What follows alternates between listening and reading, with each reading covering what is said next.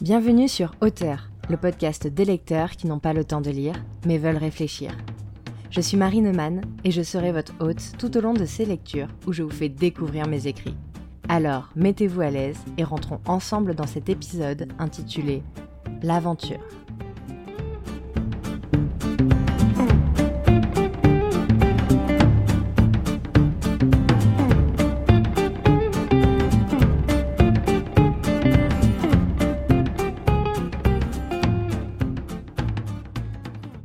Il avait dit vouloir partir à l'aventure et sortir des sentiers battus. Il pensait oublier sa terre et être ouvert aux autres, à leur langage, à leur culture, ouvert à tout ce qui fait nos différences, ouvert à la découverte, à la nouveauté.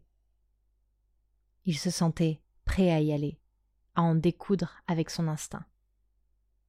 Parfois, il se retrouva dans des déserts à avoir chaud, et d'autres nuits à la belle étoile, enroulé dans un pull pour se protéger de la fraîcheur nocturne. Son chemin ne se fit pas sans embûches.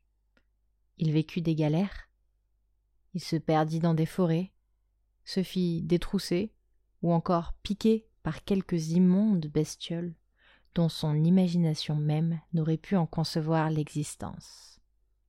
Oui, il en avait bavé. Et pour cela, très peu de personnes ne comprenaient son choix. Il n'était pour les autres qu'un homme égoïste et fou, incapable de la moindre stabilité. Et pourtant, s'ils avaient vraiment su tout ce qu'il y avait eu derrière ces moments de galère, toutes les mains tendues qu'il avait rencontrées sur son passage, et les mains qu'il avait lui-même tendues rendre service, et ses sourires qu'on lui adressait et qui lui reviennent en tête à chaque fois qu'il ferme les yeux. On n'a rien sans rien. Il en avait pris conscience à l'autre bout du monde, au moment précis où il avait pris la mesure qu'il était seul et ne pouvait s'appuyer que sur lui-même. Certains parlent d'instinct ou de sixième sens. Lui l'appelait sa voix intérieure, et durant son périple, il apprit enfin à l'écouter. Il était pleinement lui, allait porter son aide à des familles, des inconnus, et le monde le lui rendit. Il n'avait pas la même langue, mais il communiquait différemment, avec le cœur, avec les gestes et avec les sourires.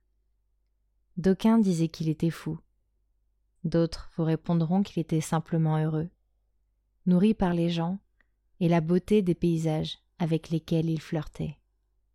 Une vie hors des sentiers battus, comme il l'avait voulu, une vie simple, sans barrière, une vie ouverte à l'aventure.